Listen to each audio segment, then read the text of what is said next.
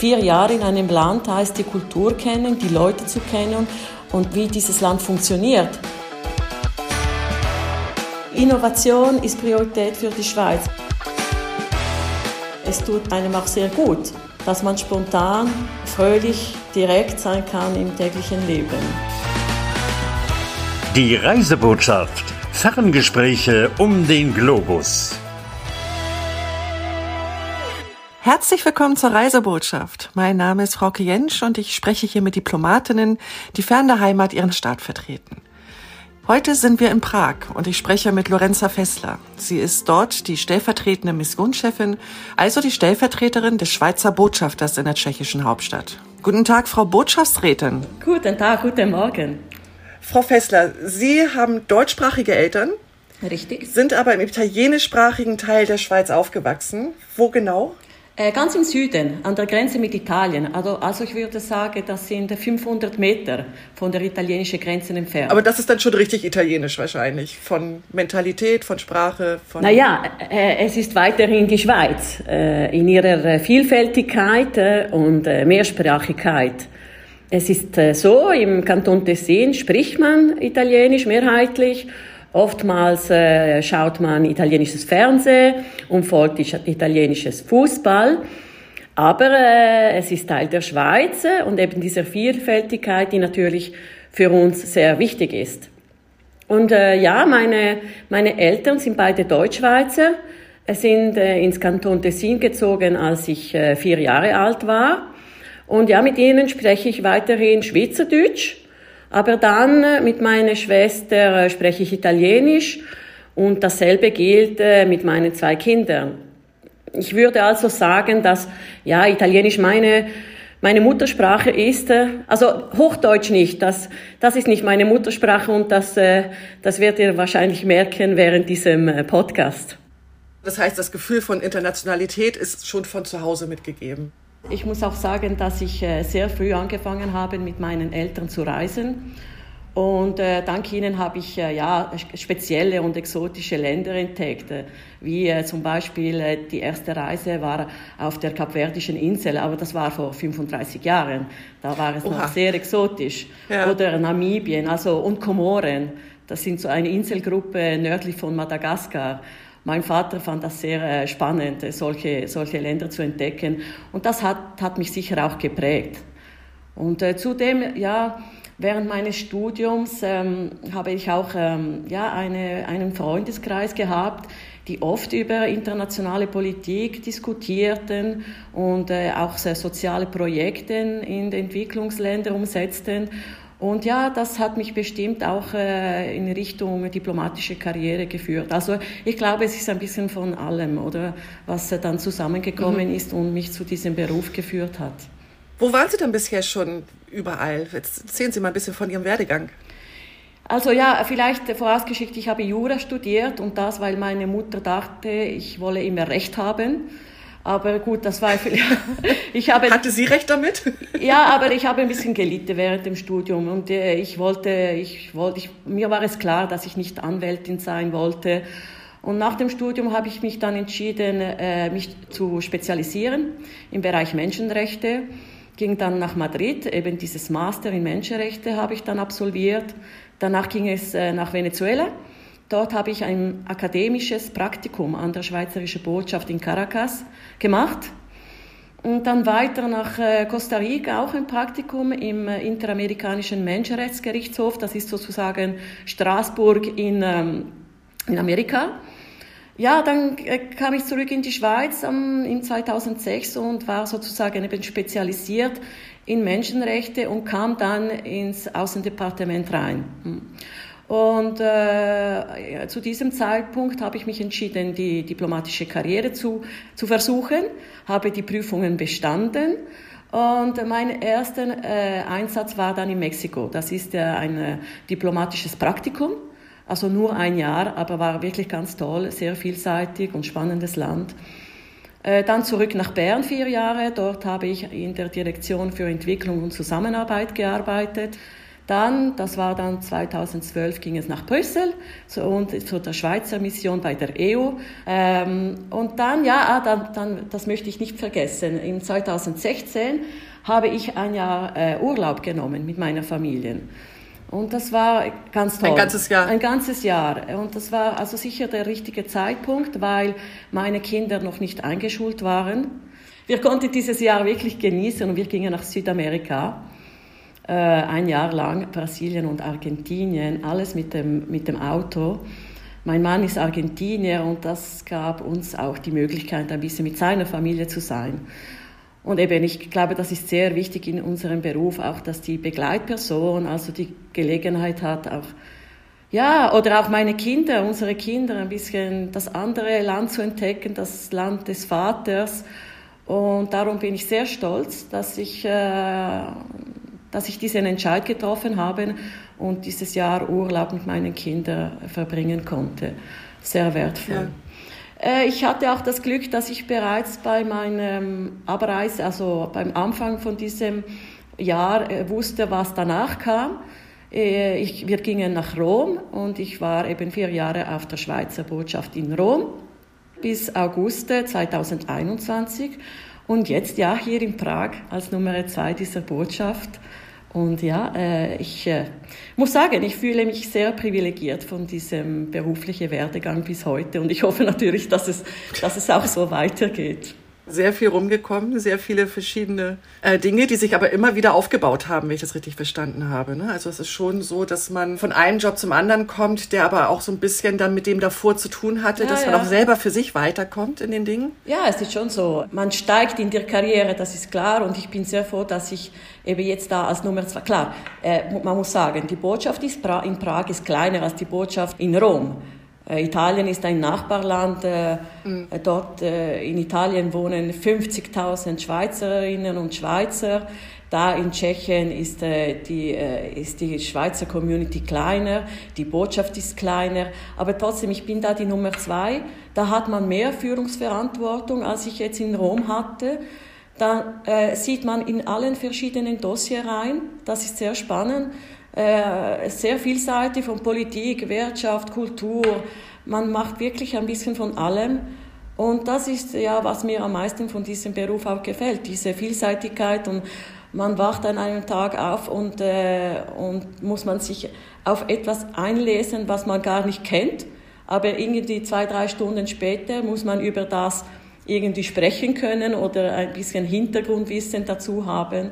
Man lernt immer etwas Neues. Es ist eine ständige, eine ständige Weiterbildung unser Beruf. Das ist die Herausforderung, aber das ist eben auch das Schöne daran. Wie war denn dann jetzt so der Wechsel, der jetzt vor kurzem war? In Rom waren Sie wahrscheinlich fast wie zu Hause, was Sprache, Mentalität ja. und äh, das Umfeld anging. Und dann nach Prag, das ist jetzt zwar also auch EU, Europa, ja, ja, aber ich glaube schon das muss ja ein großer Unterschied gewesen sein, oder? Sie haben es gesagt. Es sind zwei europäische Länder und sind auch nicht so weit voneinander entfernt. Aber es gibt wohl Unterschiede. Und ich meine da nicht nur die Sprache oder eben die Wetterbedingungen oder die Küche. Also gut, die Sprache ist wahrscheinlich das größte Hindernis, äh, äh, das es zu überwinden gilt, ganz am Anfang. Ähm, es war ja nicht so eine Überraschung, dass man Tschechisch spricht hier, aber ich habe, ich habe nicht erwartet, dass es im Alltag noch so viele Menschen gibt, die kein oder nur schlechtes Englisch können. Das ist schon eine, eine Herausforderung im täglichen Leben. Und eben die tschechische Sprache ist wirklich sehr schwierig. Äh, ich habe mir das Ziel gesetzt, zwei Wörter pro Monat zu lernen. Ich hoffe, es schaffe. Da komme ich ungefähr auf... pro Monat? Pro Monat. Da komme ich auf 100 Wörter in meinen vier Jahren hier in Prag. Na gut, Spaß beiseite. Ja, also es gibt es ist ein Kulturschock, auch in diesem Sinne. Und ich darf vielleicht noch eine Anekdote. Der Fahrstil. Also in Rom sind, ja, sind sie ziemlich risikofreudig beim Fahren, ne? das weiß man ein bisschen. Und äh, nur um ein Beispiel zu nennen, wenn man in Rom in eine Fahrspur äh, einfährt, äh, tut man dies, kann man sagen, auf sehr mutige Art und Weise. Und also wenn das Auto dann schon sehr nahe ist, oder? Und als ich hier in Prag ankam, merkte ich sofort, dass ja, dass mein wenig rücksichtsloser Fahrstil äh, nicht so gut ankam. Und ich musste mich wirklich Geduld üben, was nicht gerade meine beste Eigenschaft ist, also die Geduld.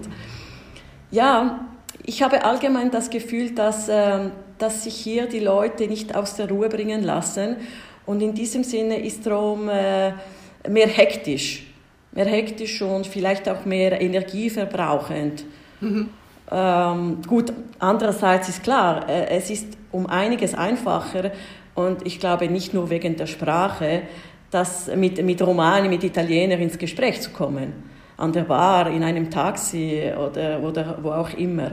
Das ist schwieriger hier in Prag und eben nicht nur wegen der Sprache. Es ist eine andere Kultur.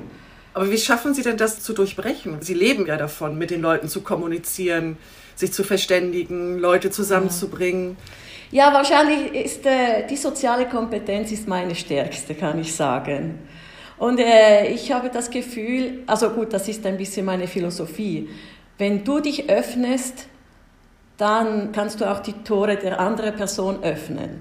Und das gelingt mir. Und das gelingt mir auch hier in Tschechien. Vielleicht geht es ein bisschen länger, aber ich habe das Gefühl, ich kann es auch hier schaffen und das hat sich bereits so ergeben hier. Das, äh, vielleicht geht es ein bisschen länger eben, aber äh, äh, schlussendlich findet man schon eine Art und Weise, um, um Dinge anzusprechen oder vielleicht ja, einmal ein bisschen Spaß haben zusammen. Aber ja, es ist sicher. Da hilft dann doch die südländische Art. Ja, es ist so. Es ist, äh, wie sagt man das auf Deutsch, contagioso, ansteckend. Es ja. ist ansteckend. Vielleicht bringe ich ein bisschen südländische Mentalität und Sonne auch hier in Prag oder in, in diesem Sinne. Ja, das kann ich mir vorstellen. Also ich habe es auch in unseren Vorgesprächen gemerkt. Also man, man lacht mit ihnen viel, es ist eine gute Stimmung und da kann ich mir vorstellen, dass das auch bei den Tschechen dann gut ankommt. Ja, hoffen wir. Hoffen. Ich habe vier Jahre Zeit. Aber das Sprachproblem bleibt ja trotzdem. Haben Sie dann da Dolmetscher mit dabei oder wie machen Sie ja, das? Ja, also wenn es äh, um berufliche mh, hm, Dinge geht, dann äh, sind klar äh, unser Lokalpersonal hier, meine Assistentin, kann manchmal eben äh, anrufen und bestimmte Dinge klären, wenn die Person nicht, äh, nicht gut Englisch kann. Im täglichen Leben, ja, wir, wir leben ja in der digitalisierten Welt, es gibt so viele Hilfsmittel. Da hier äh, vielleicht auch eine Anekdote, ich musste einen Geburtstagskuchen für meine Tochter bestellen. Und die hat ganz klare Vorstellung, wie der Kuchen aussehen muss. Sie wollte einen Panda, der ein Bambus frisst auf dem, auf dem Kuchen. Und dann ging ich zu meinem... Nochmal, was wollte sie? Einen Panda-Bär auf dem Kuchen und der sollte Bambus äh, in den Händen haben. Äh, sie hat das okay. irgendwo gesehen, klar, und wollte derselbe Kuchen. Und das musste ich überbringen. Und dann eben ging ich in, dieses, in, diesen, in diesen Laden rein und ja, habe das aufgenommen auf Tschechisch. Das wurde dann auf Tschechisch übersetzt. Und sie hat das dann gehört äh, in meinem Handy und äh, der Kuchen kam dann ganz gut raus. Also wir haben uns, wir haben uns verstanden schlussendlich. Aber ähm, ja, das Bild dann auch gezeigt, eben es gibt so viele Mittel, wie man das, und es kann ja auch witzig sein, oder? Das ist ja auch eine Art und mhm. Weise, wie man, ja, äh, wie man Kontakte pflegt, wie man mit einer Person äh, in Kontakt tritt, oder? Und dann kann man auch. Und es macht ja auch für beide Seiten dann Spaß, ja, ja, ne? wenn eben. es dann erfolgreich ist und der Kuchen dann genauso aussieht. Wir haben, wir haben gelacht, wir haben, klar. Ah, schöne Anekdote. Sind Sie bereit für kurze Antworten? Ja, ich hoffe, Sie sind genug kurz für Sie, ja. Dann beginnen wir. Welche Sprachen sprechen Sie? Italienisch, Schweizerdeutsch, Hochdeutsch, Französisch, Spanisch, Englisch und ganz wenig Portugiesisch. Was muss man in Prag gesehen haben? Okay, sorry für die Klischees, aber klar, die Altstadt, Malastrana, die verschiedenen Perke, ganz tolle Perke, gut gepflegt, großzügig, für die Kinder toll. Und äh, natürlich Karlsbrücke mit Sonne, Regen, Schnee, Winter, tagsüber, nachtüber. Und wo ist Ihr Lieblingsplatz in Prag? Das Bild oder die Postkarte, die man bei Ankunft im Quartier Malastrana über die Karlsbrücke hat, das ist eine wundervolle Postkarte. Der Turm und im Hintergrund die Kirche St. Niklaus und dann sieht man noch das Schloss im Hintergrund. Also dieses Bild ist atemberaubend. Und gibt es ein lokales Lieblingsessen? Also ein zartes Fleisch ist natürlich äh, nicht zu verpassen. Ich meine allgemein, Sie können äh, Fleisch sehr gut kochen. Und zudem gefällt mir auch sehr die Tradition, dass es immer eine gute Tagessuppe auf dem Menü hat. Was mögen die Tschechen an der Schweiz? Sicher die Natur. Die lieben die Natur wie wir Schweizer auch. Und also wenn sie in die Schweiz gehen, dann gehen sie auch gerne in die Bergen. Aber sie schätzen auch sehr unser äh, politisches System, das merke ich. Direkte Demokratie, Föderalismus, Neutralität. Sie kennen sich äh, ziemlich gut aus über unser politisches äh, System. Und welches Land möchten Sie unbedingt noch kennenlernen? Ja, Land, da kann ich nicht sagen, aber Region Asien möchte ich mal gehen, ja. Was bedeutet eigentlich Ihr Posten als Stellvertreterin? Heißt das, Sie machen all das, wofür der Botschafter keine Zeit hat? Oder gibt es da genaue Aufgaben? Ja, das hängt natürlich ein bisschen von vom, vom Chef. Wir sind da sehr flexibel, wir ta tauschen uns aus. Äh, klar, Stellvertreterin heißt, wenn der Botschaft abwesend ist oder in der Schweiz, bin ich chargé d'affaires, das heißt äh, eben, ich muss mich kümmern um alle Geschäfte. Aber ich glaube, es ist wichtig eben in so einer kleinen Botschaft, dass alle ein bisschen alles machen können. Also jetzt die zwei Diplomaten, die vor Ort sind. Es gibt keine klare Aufgabenteilung in diesem Sinne. Klar habe ich eine, verfolge ich bestimmte Projekte, äh, von Anfang bis Ende, aber äh, wir informieren uns regelmäßig gegenseitig über alles, was läuft, äh, damit wir eben in diesen Fällen, wenn einem von beiden abwesend ist, die Geschäfte, die Dossiers weiter, weitergeführt werden können. Sie sind ja nicht alleine nach Prag gegangen. Sie haben schon von, ihrer, von Ihren Kindern, von Ihrer Tochter mit besonderen Geburtstagstorten erzählt. Wie geht es Ihrer Familie ja. in Prag? Die durften sich das ja nicht aussuchen. Ja gut, mein, mein Mann weilt gerade in Mexiko. Super gut. okay, Spaß beiseite. Ja, ähm, gut, Versetzungen äh, sind äh, nicht einfach für das Gleichgewicht und die Harmonie äh, in der Familie. Ich meine, für uns ist es einfacher, für uns Diplomaten meine ich. Ich komme in Prag an, drei Tage später bin ich im Büro, habe neue Kolleginnen, kann lachen, kann, kann mich austauschen mit ihnen, aber das gilt eben nicht für, äh, für die, den Rest der Familie. Ne? Äh, die Kinder waren ein Monat hier im Sommer und äh, die Schule hatte noch nicht angefangen. Und der Mann eben, der hat ja auch nicht äh, gerade am nächsten Tag Leute, mit denen er äh, kommunizieren kann oder etwas äh, unternehmen kann. Und aus diesem Grund, ja, ist es, ist wirklich nicht immer einfach. Und ähm, ja, und ich bin eben der Meinung, dass man jedem seinem, äh, die, die Gelegenheit geben muss, die eigene Leidenschaft weiter zu verfolgen. Mein Mann ist äh, Musiker und Kampfsportartlehrer und er ist eben gerade in Mexiko äh, während anderthalb Monate und spielt dort Musik. Wir haben uns im Übrigen auch in Mexiko kennengelernt. Und äh, das tut sehr gut und das hat er, ich bin der Meinung, das hat er sicher verdient. Und, äh, und ich bin mir auch sicher, dass er wieder mit ganz neuer Energie zurückkommt. Also in diesem Sinne Win-Win, Win-Win für beide. Äh, man muss kompromissbereit sein. Äh, für die Kinder muss ich sagen, geht es jetzt noch, sie sind noch jung, sie sind acht und zehn. Also haben sie sofort auch neue Freunde in der Schule gefunden und ich, ich glaube, sie sind happy hier in Prag. Also sie sagen es auch. Es könnte eventuell schwieriger werden das nächste Mal, als sie dann sind dann in der Pubertät und vielleicht ist es ein bisschen schwieriger, wieder die Schule zu wechseln. Ja, ähm, ich muss sagen, es, es ist nicht einfach. Ich liebe meinen Beruf, aber diesen Teil, ja, da, da, kommt man manchmal schon an die, an die Limite. Aber ich kann nicht zehn Jahre vorausplanen. Ich weiß nicht, was in zehn Jahren sein wird. Und für mich bleibt die Familie prioritär. Und falls es meine Kinder nicht gut geht, dann vielleicht muss ich dann einen schwierigen Entscheid treffen und sagen, ja, ich möchte jetzt für eine längere Zeit vielleicht in Bern bleiben. Dann sind sie dann volljährig und können dann selber auch entscheiden, was sie wollen. So, also äh, ich, ich, ja, ein Tag nach dem anderen. So. Welche Projekte haben Sie denn jetzt als nächstes in der nächsten Zeit mit der Schweizerischen Botschaft in Prag geplant? Es gibt äh, viele gemeinsame Themen, die sowohl die Schweiz als auch Tschechien äh, besonders interessieren. Und ich denke hier ans Thema Innovation zum Beispiel, verbunden mit Nachhaltigkeit und wiederum verbunden mit Digitalisierung.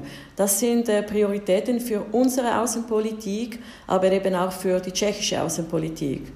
Und aus diesem Grund plant die Botschaft jetzt einen größeren Anlass zum Thema Cleantech, also grüne Technologie, anlässlich eines Weltkongresses, das hier stattfinden wird in Prag zu äh, Bildung und Umwelt. Und äh, wir haben dann einen besonderen Gast hier, an dieser Veranstaltung, wo es dann auch eine Ausstellung geben wird zu Cleantech. Und das wird der Schweizer Pionier Bertrand Picard sein. Ach. Das ist der, der, ja, der erste Mensch, äh, der mit einem Solarflugzeug äh, die Erde umrundete. Ja. Ja, toll. Ich habe den Picard mal ähm, kennengelernt und mhm. da hat er auch einen Vortrag gehalten. Und nach mhm. diesem Vortrag habe ich gedacht, ich kann alles. Ich gehe jetzt nach Hause und denke mir irgendwas aus, weil der kann einen so motivieren und der ja. mit so einer Selbstverständlichkeit. Ähm, das wird bestimmt spannend. Ja, also, ja, wir freuen uns sehr. Ja. Ja, man trifft jeden Tag ganz neue Leute, spannende Leute. Wir haben auch gerade eine Ausstellung eröffnet, eine Zusammenarbeit zwischen der Nationalgalerie Prag und das Museum Riedberg in Zürich über die Geschichte Buddhas. Aber das ist wieder ein Beispiel, ich habe da teilgenommen an der Eröffnung und da lernt man Dinge über Buddha, die man natürlich nicht, nicht kennt. Also. Buddha in allen verschiedenen asiatischen Ländern, das hat in verschiedenen Formen, oder? Diese Buddha-Gestaltung oder auch die Lehre, die, die, er weitergibt, oder? Und ja, äh, super, super spannend, äh, da auch äh, ein bisschen reinzuschauen und äh, Neues daraus zu lernen. Ich glaube, das ist aber auch nicht ein Job, den jeder machen kann. Also das, ich glaube, man, es gibt auch Leute, die sich da sehr eingeschränkt fühlen würden. Also diese Begeisterung, die Sie halt haben, mhm. die ich absolut verstehen kann, kann ich mir auch vorstellen, dass das für manche Leute überhaupt nicht das Richtige wäre in der Lebenswahl. Ja, man muss Freude haben an, an den Kontakt mit Leuten. Oder vor der Covid-Zeit hatte man manchmal zwei, drei, vier Mal pro Woche etwas am Abend. Oder, und dann denken die Leute, ja, das ist ja super, diesen Job, dann geht man, hat ein Glas Wein, aber manchmal ist man auch müde. Aber man muss trotzdem, also der Sinn und Zweck von diesen, von diesen Anlässen ist, Kontakte zu pflegen, ist äh, an Informationen zu kommen, die man nicht im Internet findet, das ist ja der Mehrwert. Man kann ja alles heutzutage im Internet finden, alles, in den Zeitungen, Sekund im Sekundentakt. Aber wo ist der Mehrwert der Diplomatie heute? Ist der Austausch mit Leuten? Und ich sage immer, äh, vor einem Kaffee oder ein Glas Wein oder ein Bier hier in Tschechien, ist das vielleicht noch wertvoller. Da, da kommen Dinge raus, die man nicht lesen kann, oder? Aber die eben sehr wertvoll sind für Bern, also für unsere Zentrale, weil sie ein, ähm, weil sie ein, ein realistisches Bild geben vom, vom Land, wo wir gerade im Einsatz stehen. Und das müssen wir versuchen zu tun. Und für das braucht man Kontakte mit Leuten. Es ist nicht wie zwei Wochen nach Prag in die Ferien zu gehen. Vier Jahre in einem Land heißt die Kultur kennen, die Leute zu kennen und dann eben vielleicht eben ein Interview, ein Podcast wie heute mit Ihnen und Ihnen sage, wie, wie dieses Land funktioniert. Ja. Was steckt dahinter? Der, der geschichtliche Hintergrund von diesem Land mit der schwierigen Zeit des Kommunismus, wie das äh, die Leute geprägt hat bis heute.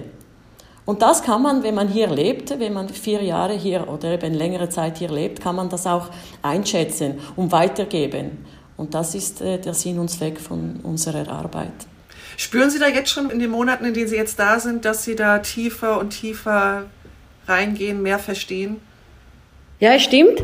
Hier spürt man äh, dieses gewisse Misstrauen, das wohl auf die Geschichte des, des Landes zurückzuführen ist und auf die schwierigen Jahrzehnte, die die Leute bis heute geprägt haben.